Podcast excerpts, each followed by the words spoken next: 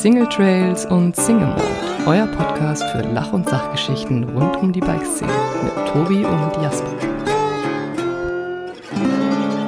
Bei einer neuen Folge Single Trails und Single Mode. Und heute haben wir einen besonderen Gast. Ich habe gerade erfahren, dass wir einen prämierten Gast haben. Hatten wir bestimmt sicherlich schon in der Show, ohne dass wir es wussten. Aber heute wissen wir es. Es ist Max Holz. Grüß dich, Max. Servus, Jasper. Ähm, Max ist Cross-Country-Fahrer und ist Teamfahrer oder war, war sogar irgendwie dran beteiligt am German Racing Technology Team. Genau, war ja. Teammanager zu Beginn. Mittlerweile bin ich dann nur noch Teamfahrer.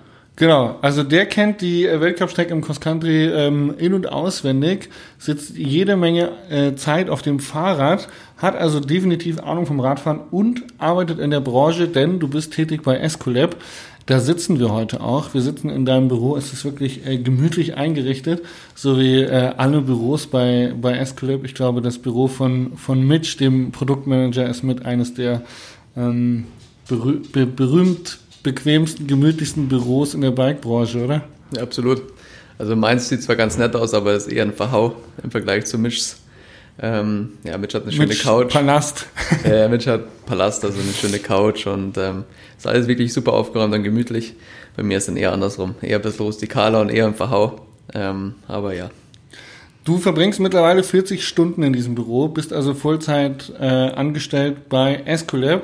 Genau. Und wie immer frage ich meine Interviewpartner, wie sind sie zum Radfahren gekommen, beziehungsweise zu dem Job, den sie jetzt nachgehen? Und da würde mich tatsächlich interessieren, wie du zum Radfahren gekommen bist und warum du doch in dieser Gravity-lastigen Umgebung bei Escolab immer noch am Cross-Country-Rad bleiben kannst. Ist eine lange Geschichte, aber dafür haben wir ja Zeit. Wir haben Zeit. Ähm, prinzipiell früher habe ich, also ich war immer sportlich aktiv, also in, eigentlich in allen Disziplinen, ähm, auch im Alpenverein schon seit ganz, ganz kleiner Junge, fleißig am Skifahren. Ähm, ich bin in München geboren, sprich die Alpen sind mir ähm, bekannt. Und ähm, aber in München gab es ja sowas wie Radfahren ja eigentlich nicht wirklich. Nee, und wenn du in den Bergen warst, warst du auch immer der Münchner und nicht gern gesehen, oder? Ja, das Bei mir auf dem Dorf höre ich das zumindest immer so, auch wenn die Münchner wieder alles zupacken. Ja, so. du weißt ja, als kleiner Junge nimmst du das nicht so wahr, ja. nicht so auf. Ähm, aber tatsächlich war es eher das Skifahren an sich. Ähm, also Langlaufen als kleiner Junge auch nicht. Ja. Ähm, nein, aber ich habe in München Fußball gespielt. Also das war eigentlich meine Sportart. Die habe ich angefangen mit fünf Jahren.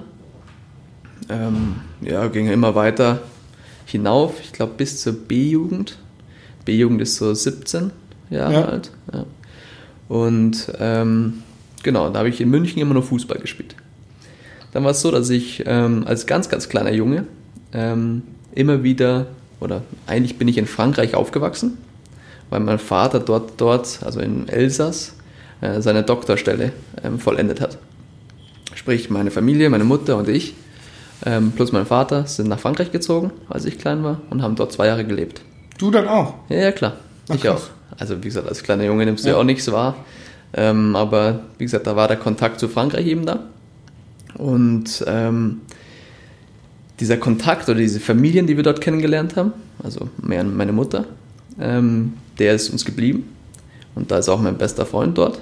Ähm, also seitdem wir, ich bin jetzt 29, ähm, seit 29 Jahren kennt er mich, er ist 31. Und ähm, ja, wie gesagt, uns verbindet eine sehr enge Freundschaft und die ist auch immer geblieben. Und in der Zeit, wo ich in München Fußball gespielt habe, ähm, bin ich in Ferien meistens nach Frankreich, weil diese Postdoc-Stelle dann doch noch nicht komplett fertig ja, war. Ja. Und ähm, in den Ferien habe ich keinen Fußball gespielt, sondern ich war auf dem Rad.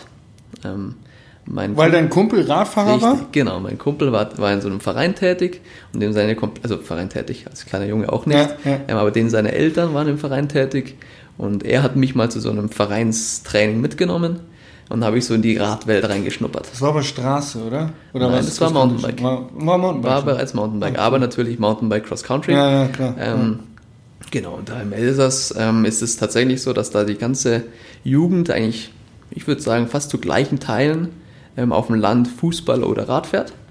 Ähm, und bei uns in München ist es ja zu ja, 99 Prozent Fußball eigentlich. ja. Genau, und dann war es dieser, diese Abwechslung, dass ich in München Fußball gespielt habe, in Frankreich Rad gefahren bin. Ähm, ja, war halt dann immer irgendwie gegeben.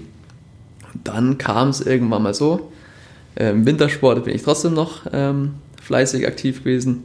Ähm, Skifahren, mittlerweile dann auch Snowboard.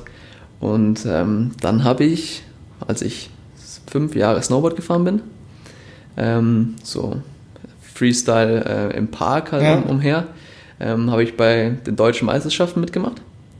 Ähm, allerdings nicht im Snowboard, sondern im Freestyle, also mit Ski. Obwohl du eigentlich Snowboarder warst. Genau. Das war ein bisschen fatal. Ja. Ähm, Kann ich mir vorstellen. ähm, das war der, der, der Grund war der, alle meine Kumpels haben mittlerweile auf Ski gewechselt. Ja. Ähm, es war so die Zeit, wo Ski wieder so ein bisschen eine Re- Renaissance bekommen hat. Ja. Und ja, ich habe dann irgendwie den Sprung nicht geschafft zu den Ski, wollte aber trotzdem dabei sein bei den deutschen Meisterschaften. Und das ist ja auch wie überall jetzt irgendwo, wenn du die Lizenz hast, dann kannst du da mitmachen. Ja. Und ich hatte die Lizenz und ähm, habe mir einfach Ski ausgeliehen und bin da mitgefahren. Aber du hast dich komplett aus dem Leben geschossen oder was? Also keine Ja, Ahnung, wenn ich also- mir jetzt vorstelle, ich müsste jetzt morgen auf dem Ski stehen, ich bin eigentlich Snowboarder und ich muss jetzt morgen auf dem Ski stehen und so eine Rampe rüberspringen, würde ich komplett, Ja, das ich ist halt, alles du stehst beim Snowboard ja schräg drauf und bei Ja. den Schienen gerade und das war so ein bisschen mein Problem. Ähm, also ich war im Park richtig, richtig gut. Also ich Auch mit Skiern. Ja. Nee, mit dem Brett. Mit dem Brett, ja. Ja. ja. Also da konnte ich echt alles, also 720, ähm, es war alles kein, kein Problem. Backflips und so, Krass. war cool. Ähm, ja, genau. Und ich dachte halt, ja, mein, leist ja Ski aus, so vom Gefühl her kommst du schnell rein. Ich meine, ich bin hier mit Ski aufgewachsen. Das kriege ich schon irgendwie hin. Und ähm, ja, so in den Vorläufen ging es auch noch gut. Und irgendwann mal habe ich halt gemeint, ich müsste halt einen, ähm, einen Cork-Backflip machen. Mhm. Also Backflip mit was 360 ähm, noch drinnen. Naja, und ich habe die Drehung nicht komplett geschafft. Sprich, ich bin so schräg gelandet, wie ich halt im Snowboard landen würde. Ja. Ja, und das halt im Landing. Und ähm, dann war es so, dass mir einfach die Beine mehr oder weniger abgeknickt sind. Kann man sich so vorstellen mit dem Skischuh. Ich lande halt schräg zur Landung. Du hast dir und halt beide Beine gebrochen. Nein, nein. Nee. Oh Gott. Nicht, nicht, so, nicht so wild. Mein Kopf Ähm, spielt gerade völlig. Nee, nee, alles gut. Aber du musst, du musst dir vorstellen, ich lande da schräg und mich haut's halt hin. Das ist gerade wie im Horrorfilm, Und, nur ich kann die ähm, Augen nicht zuhalten, weil ich muss dir zuhören. Und ähm, genau, in dem Moment habe ich dann schon gemerkt, ah, scheiße, da ist irgendwie was passiert, das, mir tut das, das, das, das Bein weh. Ähm, aber ich habe es noch nicht so wirklich realisiert, weil du ja in dem festen Skischuh drin bist. Ja. Also da bist du ja doch irgendwie fixiert. Und ähm, ja, dann beim Nachhausefahren habe ich Skischuh ausgezogen und dann ist das Ding so richtig angeschwollen.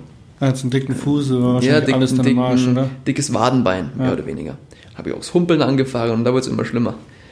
Und ähm, zu Hause waren wir dann beim Arzt. Dann wurde festgestellt, dass ich mir das Wadenbein gebrochen habe. Ja. Ähm, ist eigentlich keine krasse Verletzung, also im Schienbein wäre viel schlimmer. Ähm, daher der Sturz war viel, viel glimpflicher, als er eigentlich ähm, sich anhört. Ähm, aber das Wadenbein war gebrochen. Und dann hat der Arzt festgestellt, dass in dem Wadenbein mehr oder weniger so ein gutartiger Tumor ist. Oh, krass. Ähm, das heißt, dass das Wadenbein an sich schwächer ist als alle anderen Knochen äh, im, im Körper. irgendwas nicht, nicht, nicht gut ist. Genau, und er hat uns empfohlen, alle Kontaktsportarten ähm, praktisch zu vermeiden, ähm, weil wenn ich da wieder einen Schlag drauf kriege, dann wird es wieder brechen. Mhm. Genau, und dann war halt bei mir das Problem, ja okay, jetzt haben wir Winter, Kontaktsportarten im Winter hast du ja keine, das ist mit Skifahren okay, das halt schon wieder. Nur im Sommer äh, mit Fußball, dann musst du dir mal überlegen, was du da machst. Du bist aufs Rad gestiegen. Genau, und dann ähm, kam die Idee, ja, okay, du fährst ja Rad, das machst du ja auch gern. Ähm, jetzt ist es so kurz vor, vor den ähm, Herrenjahrgängen. Körperlich war ich jetzt nie ein Brackel, also nie so ein Viech, der ist da. Warst auch mal ein Lauch wie ich. Ja, was heißt Lauf? Ich war, halt, ich war halt immer so der Läufer, weißt du, ich wusste immer, die Ausdauer, die, Ja. die, die tat mir gut, das konnte ich, ähm, Ja. aber so körperlich habe ich immer so ein paar Einbußen gehabt. Ähm, ich war halt einfach nicht groß genug. Ich, meine, ich bin 1,75, ähm, da fehlt es halt vielleicht einfach von der, von der Körperstatur. Ja, kurzer Backloop nochmal nach äh, Elsass, dein bester Kumpel. Ähm, ich habe häufig schon gehört, dass in Frankreich viel, viel elitärer, ähm, oder was heißt elitärer, ist vielleicht der falsche Begriff, aber viel, viel breiter in den Vereinen trainiert wird. Ähm, sprich, dass Cross-Country-Fahrer auch Downhill fahren müssen und Trial fahren müssen. Ähm, weißt du da mehr? Hast du das auch mal ausprobiert, wenn du da mit dem Kontakt in Frankreich fahren warst mit dem Verein?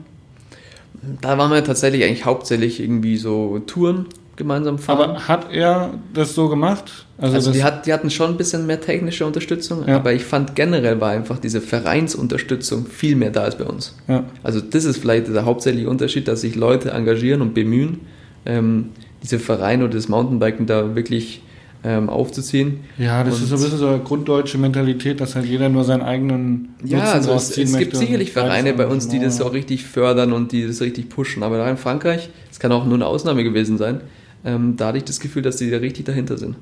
Okay, cool. Ähm, wieder zurück zum äh, Winter, der ähm, dein erster Winter, wo du dann nur Radfahren konntest.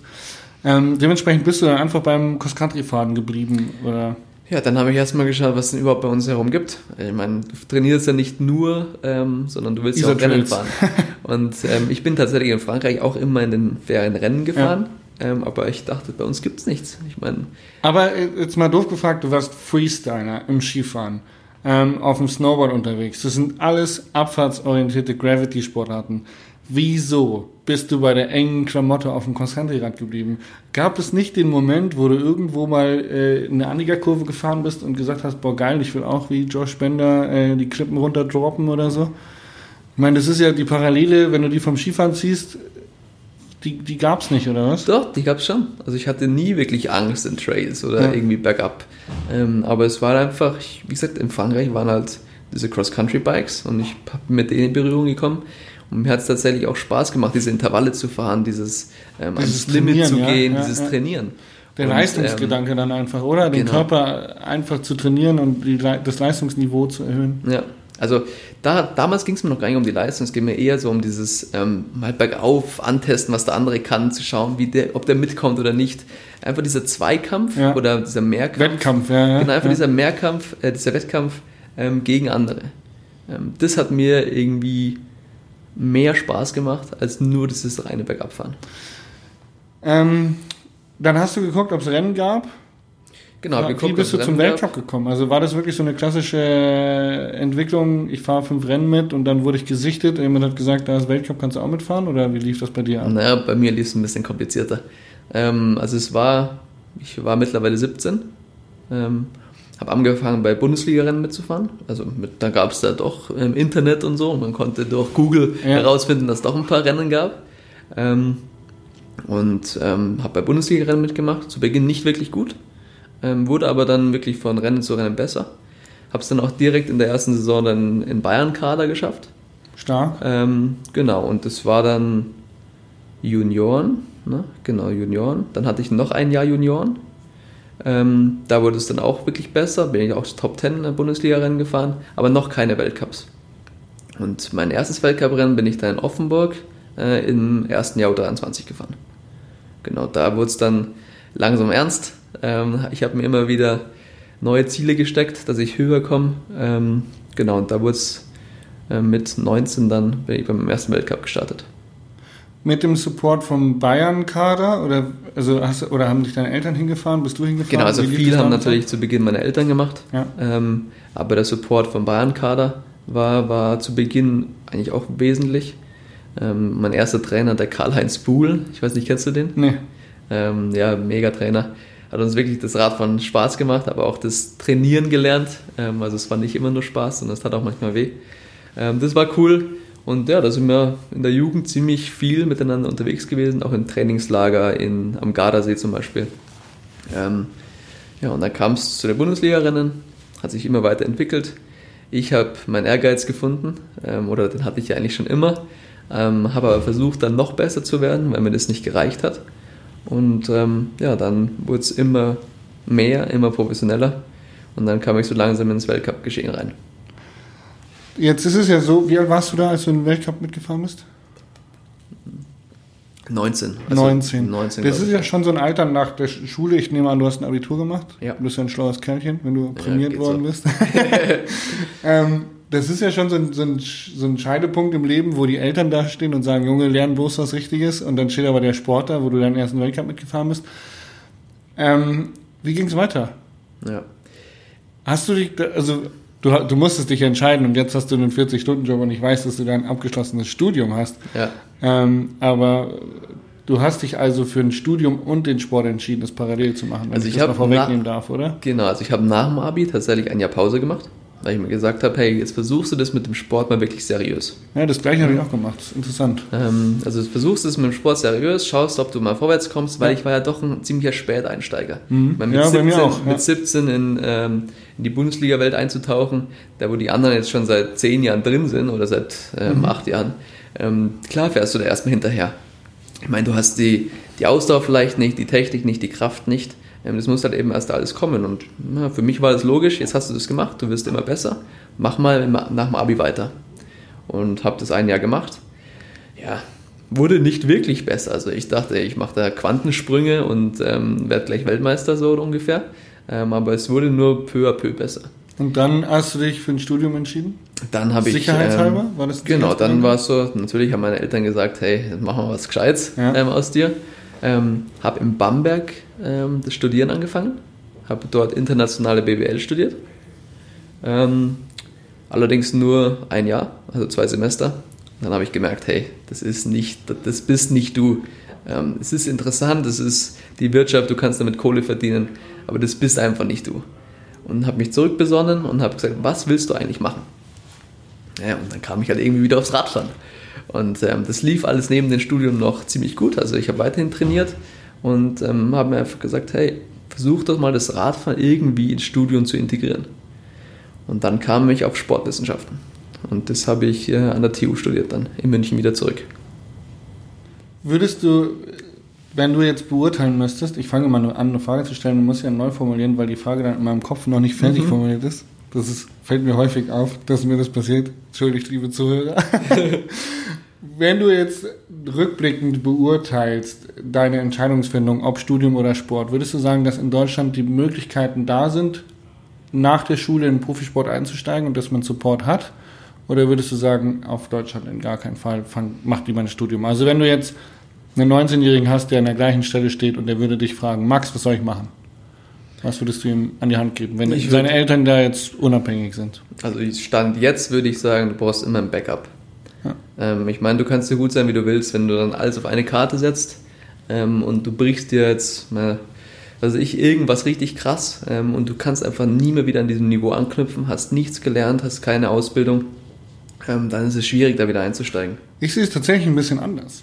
Okay. Weil ähm, wenn jemand zu 100% in den Sport einsteigt oder lebt, dann ist er immer in der Lage, auch nach dem Sport sich zu 100% etwas anderem zu widmen. Und ich glaube gerade, ich glaube gerade die Radbranche, ich weiß nicht, ich habe es jetzt nur im, im, im tatsächlich im abfahrtslastigen Gravity-Bereich, also zumindest die Sponsoren, mit denen ich so zusammenarbeite, kommen halt alle aus der Richtung.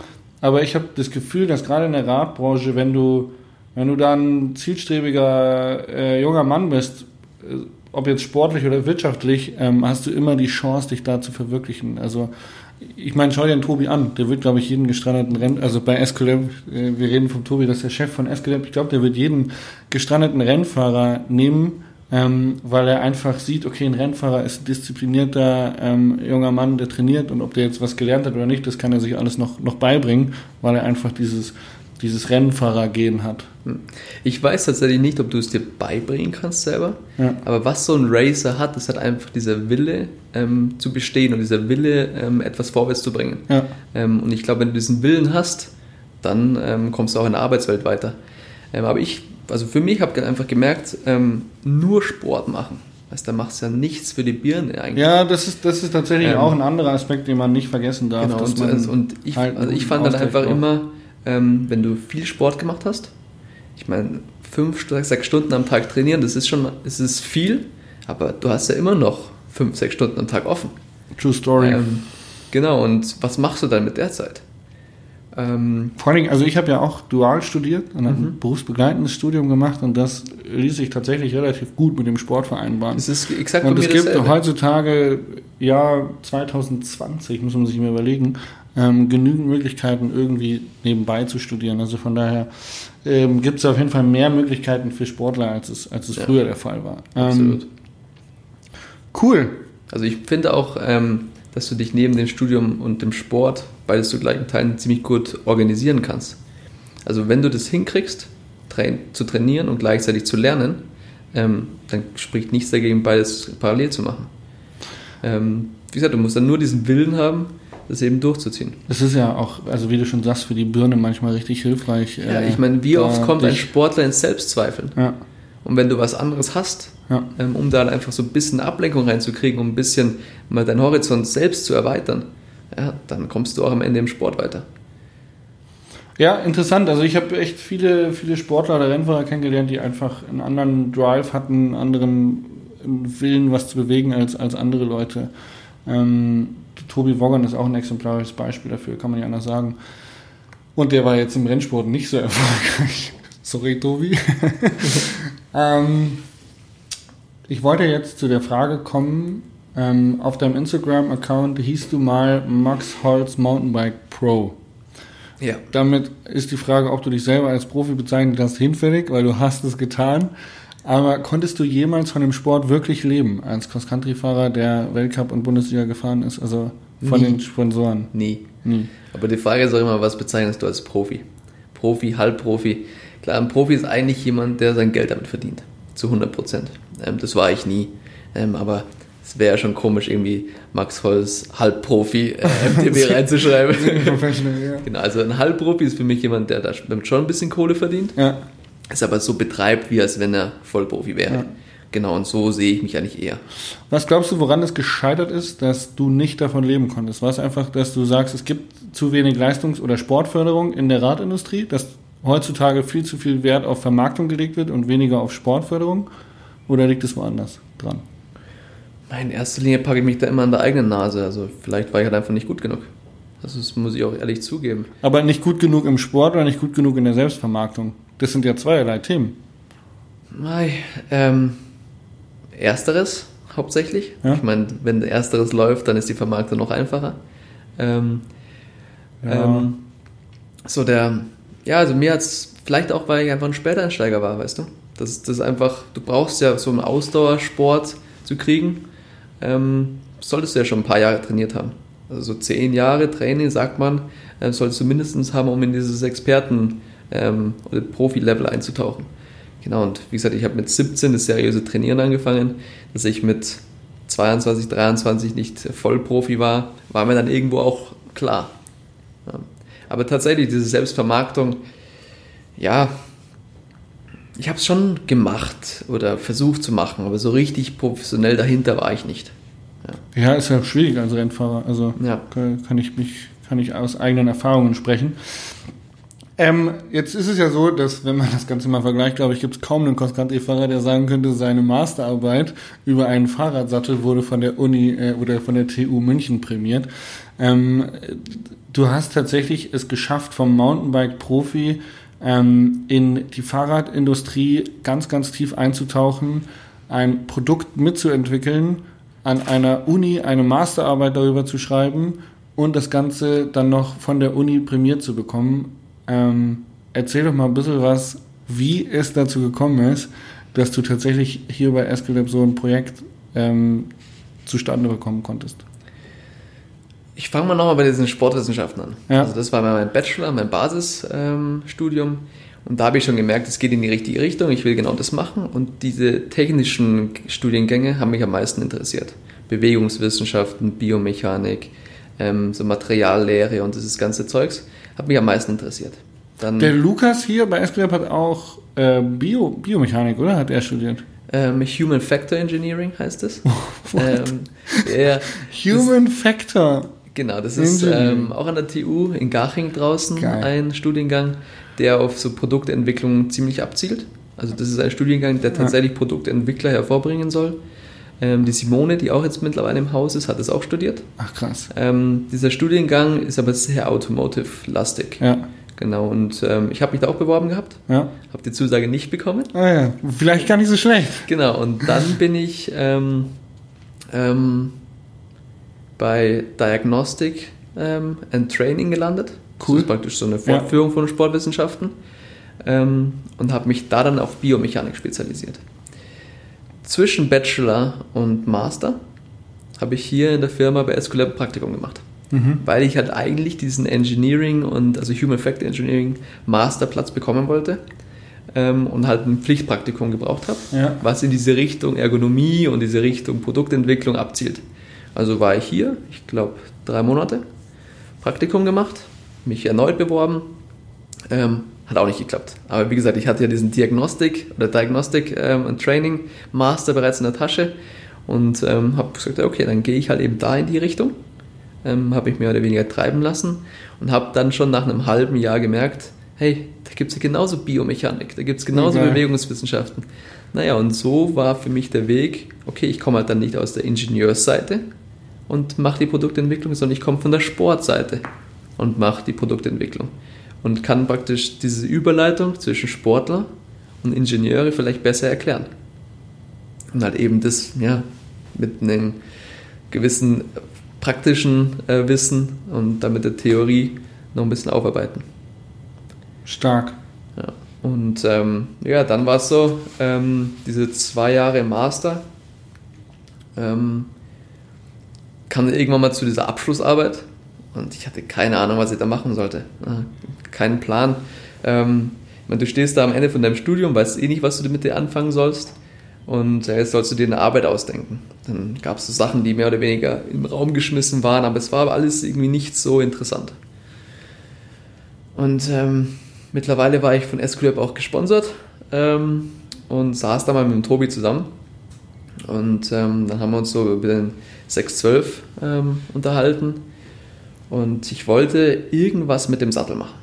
Ich bin den Sattel gefahren ähm, und wollte irgendwie den Sattel noch detaillierter untersuchen. Oder wollte mir einfach anschauen, hey, was passiert denn eigentlich ähm, mit so einem Sattel oder mit dem Satteldruck, mit diesen Kontaktpunkten, wenn du dich tatsächlich bewegst, also wenn du deine Leistung ähm, erhöhst.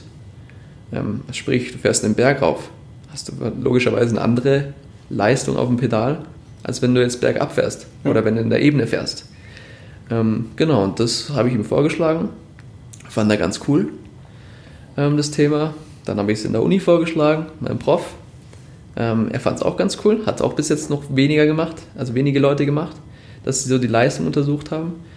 Und ähm, ja, dann hat sich so die Voruntersuchung ergeben. Dann ähm, Du hast dann also Probanden gesucht, die haben sich, ich glaube, eine halbe Stunde aufs Rad gesetzt und mussten verschiedene Intervalle abfahren oder wie hat das funktioniert?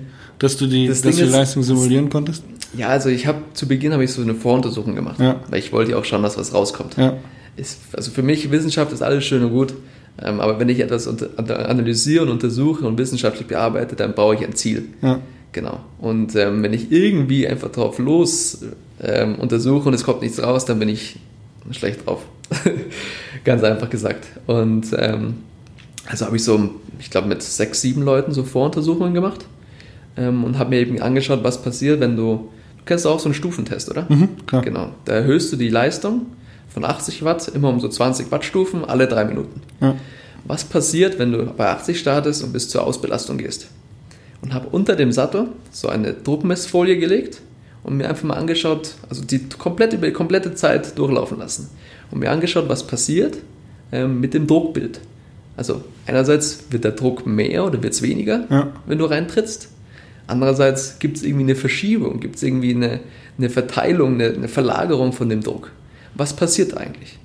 Genau, und so ein paar vorherige Studien haben immer zwei Leistungsstufen untersucht, also entweder 100 oder 200 Watt oder 150 und 300 Watt.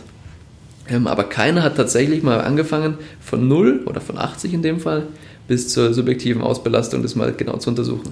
Wie schwierig war es für dich, Probanden zu finden, die sich bis zur Ausbelastung quälen wollten? Das war, ging relativ gut. Aber du dein ganzes Team gefragt hast, oder? Die- Du hast den Trainer gefragt, hey, wann ist der nächste Laktattest? Und hast Ja. du einfach so eine Folie drunter gelegt. Nein, tatsächlich ging es ziemlich gut, weil so ein Laktattest ist ja eigentlich schweineteuer. Ja. Genau. Und ich habe bei der Uni die Möglichkeit gehabt, einfach das anzubieten. Ah, und dann haben die Leute quasi einen Gratis-Test bekommen. Genau, aber es waren bei mir zwei Tage. Das Ja. heißt, die Probanden mussten zweimal reinkommen. Ja. Beim ersten Tag war das dieser Stufentest, inklusive Laktatabnahme und inklusive so eine Trainingsberatung mehr oder weniger, die ich dann jedem Probanden geben konnte. Und ähm, der zweite Testtag war dann au- aufgrund von, also von den Ergebnissen von dem ersten Test so weitere Untersuchungen. Ja. Und für den zweiten Testtag habe ich dann von Tobi ähm, ein paar Sachen bekommen, die ich dann den Probanden gegeben habe. Okay, cool. Also es war dann mehr oder weniger halt Für die Geschenke. eine coole Win-Win-Situation, dass die sich da für dich gequält haben. Genau, dass sie sich gequält haben. Ich meine, der erste Test, das waren zwei Stunden ungefähr, also inklusive Einstellung, inklusive Normalisierung, was du da alles machen musst. Und der zweite Tag war dann auch nochmal eineinhalb Stunden. Also im Großen und Ganzen merkst du, das war schon ziemlich umfangreich. Ich hatte insgesamt 30 Probanden. Ähm, Was ist rausgekommen? Was passiert? Man geht vorne auf die Spitze, oder? ja, nicht wirklich. Ähm, Also rausgekommen ist in erster Linie, dass du, ähm, dass der Druck, der Satteldruck weniger wird. Weil du natürlich, ja, mehr. genau, mehr du, du, drückst mehr im auf, Endeffekt ja. auf die, aufs Pedal und hebst dich so ganz locker Ja. ähm, aus dem Sattel raus. Ähm, das war das erste große Ergebnis, ähm, was, ich, was ich halt praktisch untersucht habe. Und das zweite war, dass es so einen Punkt gab. Ähm, das war jetzt bei, drei- bei 30 Probanden zwischen 180 und 200 Watt. Bei dem haben die Probanden angefangen, so eine Beckenvorrotation zu kommen. Also das Becken zu kippen, so nach vorne. Ich weiß nicht, ob du das kennst, wenn du das Treppen nach oben gehst, ja, dann beugt, ist es einfach, die Treppen nach oben zu gehen, wenn du dich so ein bisschen nach vorne beugst. ja. Genau. Und das ist so eine, mehr oder weniger so eine Vorspannung, die da einsetzt. Und die war tatsächlich, egal wie schwer die Leute waren, egal wie groß die Leute waren, war bei allen in dieser Range von ja, ca. 200 Watt. Und das war eben das zweite große Ergebnis. Und ähm, Die 200 Watt tritt man ja im Cross-Country-Rennen wahrscheinlich häufiger. absolut, absolut. Also ich weiß nicht, ich kenne die Wattzahl nicht, die ihr durch oder den Durchschnitt, den ihr tritt, aber ich gehe mal davon aus, dass eigentlich jeder, jeder Uphill wird sicherlich mit 200 Watt getreten oder über Das 200 reicht Watt. nicht. Wir fahren Grundlagenausdauer mit 200 Watt. Tatsächlich, ja? Ja, ja, also Ach, wenn krass. wir 5, 6 Stunden trainieren gehen, dann ist so, so eine ja, Average oder Normalized Power ist bei 200 Watt oder sogar drüber. Stark. Ja. Interessant. Ähm, hat sich dann, also du, du, hast dann diese Ergebnisse gehabt, die Druckbilder, ich meine, die müssen wir jetzt nicht erklären, nicht, dass da andere Sattelhersteller dann, aha, mhm. ähm, und die hast du dann einfach genommen und dann dementsprechend bist du hier zum Produktentwickler gegangen von Esculap und hast gesagt, hier, mach mal da ein bisschen eine Pfeile ansetzen und mal da ein bisschen Schaumstoff mehr oder wie, wie hat das dann funktioniert? Wie hast Ja, du, Wenn es, wenn es so einfach gewesen wäre, dann wäre es schön. Ähm, nein, ich hatte tatsächlich keine Ahnung. Ich hatte die theoretischen Ergebnisse und ähm, habe sie dem Tobi vorgestellt und er hat gesagt, hey, wenn du den 612 besser machen kannst, ähm, dann mach. ja, Er hatte keine Ahnung, wie das funktioniert, wie wir diese Daten umsetzen. Ich hatte keine Ahnung ähm, und habe dann einfach ja, mehr oder weniger von der Theorie diese Überleitung zur Praxis gesucht. und, dann ähm, ausprobiert, Try and Error. ausprobiert, genau, viele Sachen verändert, viele Sachen ähm, ergänzt. Ähm, Ihr fahrt ja tatsächlich auf Gipsmodellen, richtig? Genau. Oder 3D-Druck mittlerweile auch. Aber, genau, äh, ähm, aber trotzdem so Gips ein, gemacht. Genau, auch. wir haben so eine Schale, so eine Ja. Basis, ähm, die wird dann entweder weggeschliffen an manchen Stellen und dann eben aufgegipst an anderen. Ähm, und dann halt gibt es so 3D-Drücke, die wir auch auf so eine Schale draufkleben und mit der wir fahren. Spannend. Ja. Der 612, er hat es tatsächlich in die Serie geschafft und er kann jetzt äh, gefahren werden. Ja, ist tatsächlich so. Also ich muss schon sagen, dass es auch für mich was Besonderes ist, also immer noch, ähm, dass es dann ja mehr oder weniger nahtlos so, so geklappt hat.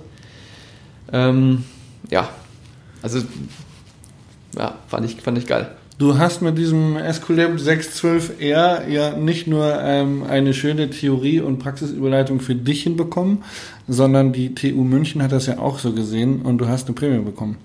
Genau, also das war die letztendlich meine Abschlussfeier von der Uni und ähm, ja, so zwei Wochen vorher hat der Prof mir eine E-Mail geschrieben, relativ ähm, aufgelöst, und nicht aufgelöst, ist vielleicht das falsche Wort, ähm, aber hat mich gefragt, ja, ob ich mich denn angemeldet habe für diese Absolvia. Weil er hätte mich, ähm, also meine Arbeit für einen Preis eingereicht und mich halt eben dann nominiert. Und wenn die nicht, also wenn die Nominierten nicht vor Ort wären, dann wäre das blöd. Hat er mich noch zweimal danach angerufen, äh, weil ich es nicht gesehen hatte. Und ähm, ja, dann wusste ich schon, okay, ich sollte vielleicht da hingehen, äh, weil es kann ja tatsächlich sein, dass ich da ähm, Ja. gewinne oder zumindest halt nominiert bin. Und ähm, ja, dann war ich vor Ort. Ich meine, es waren circa 2000 Leute da. Ähm, also alle, die dem Jahr Abschluss gemacht haben in, äh, von der Fakultät der Gesundheitswissenschaften, also alle Bacheloranden, alle Masteranden. Und ähm, ja, dann kam es tatsächlich so, dass ich dann den Preis gewonnen habe. Stark. Herzlichen Glückwunsch dazu. Wir haben Danke. einen prämierten äh, Podcast-Interviewpartner. Wie spannend. Ja. Ähm, ich habe mit Tobi schon häufig drüber gesprochen. Ich meine jetzt einen kompletten Themenwechsel. Ähm, was heißt kompletten Themenwechsel? So schlimm ist es gar nicht. Ich habe mit Tobi schon häufig darüber gesprochen, dass Rennstrecken im Weltcup zu gefährlich werden. Ähm, sowohl im Downhill als auch im Cross-Country, weil natürlich ähm, die Kameras immer besser werden, die Übertragungen immer besser werden, Red Bull TV mehr geguckt wird, die natürlich sehen, geil, wenn es actionreicher ist, gucken das mehr Leute. Ähm, die Strecken werden immer gefährlicher. Also in Südafrika war es damals schon so, äh, wenn ich da noch zu meinen Weltcup-Zeiten zurückdenke, dass die Steinfelder der Cross-Country-Fahrer krasser waren als die Steinfelder der Downhiller. Natürlich waren die Geschwindigkeiten noch andere, aber nichtsdestotrotz waren es eigentlich härtere Steinfelder. Ähm, was sagst du dazu? Ja, mei, eigentlich ist es ja so, dass wir schon, also als Sportler oder als ähm, Disziplin, mehr Medienaufmerksamkeit wollen. Das heißt, es ist schon der richtige Schritt, das irgendwie attraktiver oder gefährlicher zu machen oder ähm, ja, ja, einfach gefährlicher zu machen. Andererseits ist es natürlich schon so, wenn du mit Puls 200 äh, den Berg hochknallst, die auch immer steiler werden, das vergisst man ja auch immer, also die, die Strecken werden ja auch immer schwieriger. Ähm, und dann fährst du in so einen Rockgarden, der schwieriger ist als beim Downhill. Mhm. Ähm, da hast du die Schwierigkeit. Wir fahren tatsächlich nicht so schnell, das stimmt. Ähm, aber ihr habt ja auch keine Protection an. Null. Also ich wollte gerade also sagen, das Einzige, was wir haben ist, und eine Halbschale ist da dann in so einem genau, also Steinfeld das, ja... das einzige Polster, was wir haben, ist das Hosenpolster und das ist nicht viel. Ähm, genau, und wenn du da halt dann dich, dich aufs Maul legst, dann tut es schon richtig weh. Ich glaube, ich habe ein Video im Kopf von Nove Mesto. Mhm. Äh, Tschechien, bist du da mal gefahren? Ja, bin ich. Da gibt es nämlich ein relativ roughes, geradeaus Steinfeld, am Ende in eine Linkskurve mündet. Genau, das ist das Mieters Choice. Ähm, ist, ja, tatsächlich ist es nicht schwierig zu fahren. Ich habe einen Schurter da durchfliegen sehen, habe mir gedacht, Junge, also es ist, wenn, es, wenn ist, es ihn hinwickelt, ja. dann ist Polen offen. Ja. Es ist tatsächlich nicht so schwierig zu fahren. Du musst dich trauen, du musst halt dieses Gefühl haben in dein Rad, ähm, dann kann jeder alles fahren. Das geht, also, also auf dem Weltcup-Niveau natürlich. Ähm, das Problem ist eher, dass du halt komplett fertig und komplett müde in diese Abfahrt gehst. Ja, das, und da dann werden die Abfahrten noch schwieriger. gesprochen über die Enduro-Rennen, weil da ist die, die genau. Belastung natürlich auch ja. genau ähnlich sind. Ja. Genau, und wenn du dann immer müder wirst, ich meine, wir fahren ja fünf, sechs Runden ähm, und du fährst in Downhill immer müder rein, ähm, dann wird es halt problematisch. Und vor allem die spitzen Steine, wenn es dich da hinlegt, dann ähm, tut es richtig weh. Ähm, wann kommt der Punkt, wo Sportler sich vereinigen sollten und äh, mal sagen sollten, hey, macht mal einen Punkt, so geht's nicht? Schwierig, oder? Ich meine, wir, wir hatten es im Downhill-Weltcup hatten wir es einmal, mhm. wo tatsächlich ähm, Aaron Gwynn und äh, Claudio Calori den Red Bull Track Preview gemacht haben mhm. und die sind halt die Strecke nicht runtergekommen. Okay. Die haben halt gesagt so, ey, ist einfach, das ist da waren halt 25 Meter Off-Camber High Speed drin und mhm. die haben es halt nicht geschafft, ohne das Flatterband zu verlassen, also ohne mhm. die Strecke zu verlassen. Ähm, und wenn die beiden da schon nicht runterkommen, dann äh, ja, wird es für den Rest halt auch irgendwie Sodom und Gomorra. Genau, das wird beim CC von auch nicht anders sein. Also erst wenn ein Schurter oder ähm, äh, Van der Poel oder irgendjemand anders ähm, sagt, hey, das können wir nicht fahren, das geht nicht, dann wird reagiert.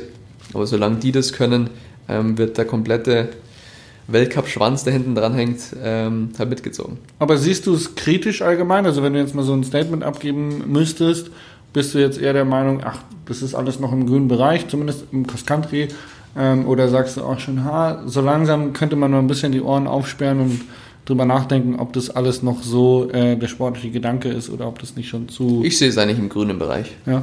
ja also natürlich, es wird immer schwieriger, aber wir wollen ja dieses, diese, die mediale Präsenz haben. Ja. Das ist ja das Wichtigste.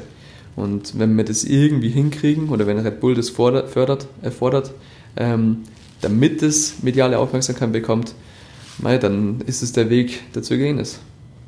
Spannend. Gerade beim Cross Country ist es ja ganz cool, ihr fahrt alle auf einmal. Also ich habe das immer bewundert ja. beim, beim Downhill-Weltcup, wenn das zeitgleich mit dem Cross Country-Weltcup war. Ihr habt ja im Prinzip Training, dann habt ihr Qualifikation, das ist eine Runde auf Zeit, glaube ich, oder? Naja, also wir haben das Training ist, ist, sind die Tage vorher. Ja. Ähm, mittlerweile gibt es den Short Track. Ja. Das ist Freitagabend. Das ist, sind die 40 besten, ähm, ich glaube, im World, Cup Ranking mhm. oder im UCI Ranking. Da bin ich mir jetzt gar nicht mehr sicher. Ich gehöre nicht darunter, deswegen weiß ich es nicht. ähm, genau, die fahren praktisch ähm, so eine relativ kleine Runde oft und äh, machen so die Startplatzierung für das Rennen am Sonntag aus. Okay. Genau, und alles, was dann Platz 41 bis, je nachdem wie viele Teilnehmer es gibt, erfolgt dann nach dem UCI äh, World Ranking. Aber es fahren alle mit, oder? Es gibt ja dann keine Quali, richtig?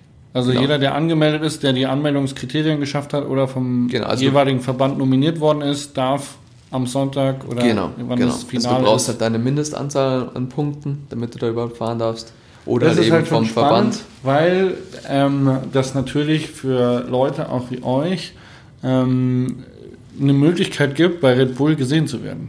Absolut. Weil ihr könnt ja trotzdem, wenn ihr jetzt einen guten Start hinlegt und ihr fahrt mal eben kurz in die Top 20 und hal- haltet das zwei, drei Runden, ähm, dann habt ihr die Möglichkeit, bei Red Bull TV zu sehen zu sein.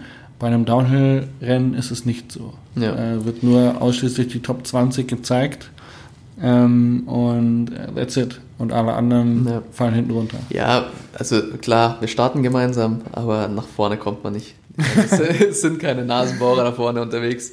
Ja, Ähm, doch, wenn so ein Sturz in der, in der, in der Startsequenz ist Ja, oder so, dann, meistens- dann meistens- kommst du mal vor, oder? Dass, Ja, dass, dass du vorbeikommst, aber meistens steckst du halt eben auch in den Sturz drin. Da Ja. passiert ein Sturz vorne und ähm, nach hinten multipliziert sich das dann und legen immer mehr Leute flach. Ähm, ja, also die Kamera ist immer vorne drauf, das stimmt schon.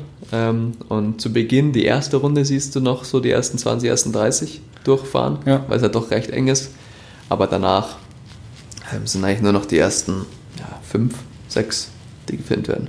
Was war deine ähm, beste Weltcup-Erfahrung oder dein spannendstes Weltcup-Rennen? Das war ich in Val di Sole. War echt ganz cool. Ähm, ich war mit meiner Freundin, damals Freundin, jetzt Frau, ähm, in Kroatien im Urlaub. Ähm, bin Samstag dort ein C2-Rennen gefahren, habe das gewonnen und äh, habe gesagt zu ihr, hey, ähm, morgen wäre Val di Sole, haben wir Bock dahin zu fahren? Und sie, nee, ich habe gar keinen Bock, lass es sein. Und irgendwie habe ich dann doch ein gutes Gefühl gehabt und ähm, aber in Kroatien hat es 35 Grad, also es, ich war eigentlich leer, also vom Tank. Ja, aber irgendwie habe ich es geschafft, sie zu überreden. Wir sind also nach Val di Sole gefahren über Nacht. Ja, also ich- sechs, sieben Stunden, weil wir uns irgendwie verfahren haben. Ähm, oder halt im Stau gestanden sind, mehr oder weniger. Und dann war ich Val di Sole am Start und ähm, bin die erste Runde gefahren, ging es echt gut. Ähm, und dann zweite, dritte, vierte Runde, keine Power, nichts. Ich habe Plätze verloren, ich war dann im, nein, gefühlt kommst du dir immer vor, als wenn du letzter wärst, gell? Ähm, ja, und dann weiß ich auch nicht, dann hat es in meinem Kopf Klick gemacht. Ich habe irgendwie eine Cola gekriegt ähm, und dann bin ich das Rennen meines Lebens gefahren. Dann hatte ich tatsächlich Top 30 Rundenzeiten und ähm, bin dann noch auf, ich glaube, 60 wieder vorgefahren. Ähm, ja, in drei Runden so viele Plätze geholt und so schnell gefahren wie noch nie. Geil. Obwohl ich eigentlich mit den ganzen Vorbelastungen nie so hätte, schnell hätte fahren können. Ja. Stark. Und das war tatsächlich ähm, ja, mein schönstes Weltcup-Erlebnis, weil du musst ja eigentlich beim Weltcup immer 100% fit sein. Und selbst wenn ich mal ein gutes Gefühl hatte, solche Beine oder so ein Rennausgang wie da äh, hatte ich nie. Was war dein bestes Weltcup-Ergebnis? Auch, das war dasselbe. Das war se- 60. dann, oder? Es hat irgendwie nie wirklich hingehauen. Weil es ist Das super interessant, weil du ja beim, bei einem ähm, Marathon am Bike-Festival auch die lange Distanz, Alter, da lässt du ja alle anderen alt aussehen. Aber ist dann beim Weltcup wirklich so krass das Leistungsniveau nochmal nach oben? Also gibt es da noch so viele andere Menschen, die so gut und schnell Rad fahren Ja, können? absolut. Oder? Also Weltcup ist tatsächlich eine komplett andere Liga. Ähm, ja, vielleicht liegt es mir auch einfach nicht so. Also klar, ich fahre Weltcup-Niveau, alles gut. Ähm, aber vielleicht kann ich das Cross-Country nicht so gut Wie Marathon. wie zum Beispiel Marathon. Ja. Oder im Winter fahre ich äh, mittlerweile, mittlerweile auch Cyclocross-Rennen. Ähm, da bin ich auch richtig gut. Aber die sind doch eigentlich kürzer als. ähm, Ja, es ist komisch. Ja, die sind kürzer, aber irgendwie gibt es nicht so lange Anstiege drin. Ah, Eher okay, so ja. kurze Beschleunigungen. Ähm, und das geht auch wieder. Ähm, nur ich habe das Gefühl, wenn ich so ein bis zwei Minuten Berge fahre, dann ähm, explodiere ich jedes Mal. Interessant. Ja. Super interessant. ja, aber wie gesagt, da habe ich bis heute auch keinen, keinen Schlüssel gefunden, der mich da ähm, noch weiter nach vorne bringt. Ja, wir hatten mal eine Folge mit, mit äh, Tobi. Was wäre, wenn wir äh, unser Wissen von heute schon damals gehabt hätten? Ähm, was hätten wir anders gemacht? Und das war super interessant. Glaube ich. Wenn ich dir die Frage stellen äh, dürfte, was würdest du anders machen beim, beim Training oder bei deiner Einschätzung von Rennfahren? Wärst du früher auf Marathon gewechselt? Wenn du dein Wissen von heute hättest? Boah, schwierige Frage. Ähm, eigentlich nicht. Weil eigentlich ist die Disziplin des CC-Fahren für mich immer noch interessanter. Also ich bin zwar nicht so gut drin, aber es macht mir mehr Spaß. Das ist echt fies. Aber ja. Also ich hätte Geil. wahrscheinlich nichts das, das geändert. spricht halt einfach die Leidenschaft aus dir und das Genau. ist ja eigentlich auch was sehr, Ja. sehr, sehr Positives, definitiv. Ähm, wir haben fast 45 Minuten. Ich komme zur letzten Frage. Was ist dein Lieblingstrail? Die Frage stellt der Tobi immer, deswegen stelle ich die jetzt auch immer. Lieblingstrail. Ja, Mei. global gesehen. Du darfst antworten, was du möchtest. Ich, theoretisch muss ich jetzt lokal antworten, oder? Ein- Als Münchner musst du eigentlich sagen, Isar Trails. Genau. Also die Isar Trails ist natürlich das, wo ich Damit, damit machst du dir auch gute Karten bei deinem Chef, weil der Ach. Tobi ist ja auch absoluter Isar Trail-Fan. Ja, ich meine, Isar Trails sind saugeil, das fahre ich tatsächlich am liebsten, weil ich sie halt in- und auswendig kenne und nach jedem Winter sind sie ein bisschen verändert. Ähm, da bin ich heimisch, das macht jedes Mal Spaß. Da brauche ich von mir zu Hause fünf Minuten hin. Ähm, kommst fest aus der Großstadt am Tierpark vorbei ähm, auf die Trails. Das ist schon was Besonderes. Ähm, und es sind halt eben nicht nur Bergab-Trails, sondern eben durch dieses Isartal rauf, runter, was ja ähnlich ist zum Cross-Country-Fahren. Sehr, sehr cool. Gut. Max, vielen Dank. Jasper? Ich hoffe, den Gerne. Zuhörern hat es gefallen. Ja, wunderbar. Ähm, äh, wenn Ihnen das gefallen hat, drücken Sie bitte jetzt den grünen Button. ähm, vielen Dank für deine Zeit Gern. und äh, wir sehen uns. Hoffentlich. Ciao. Ciao.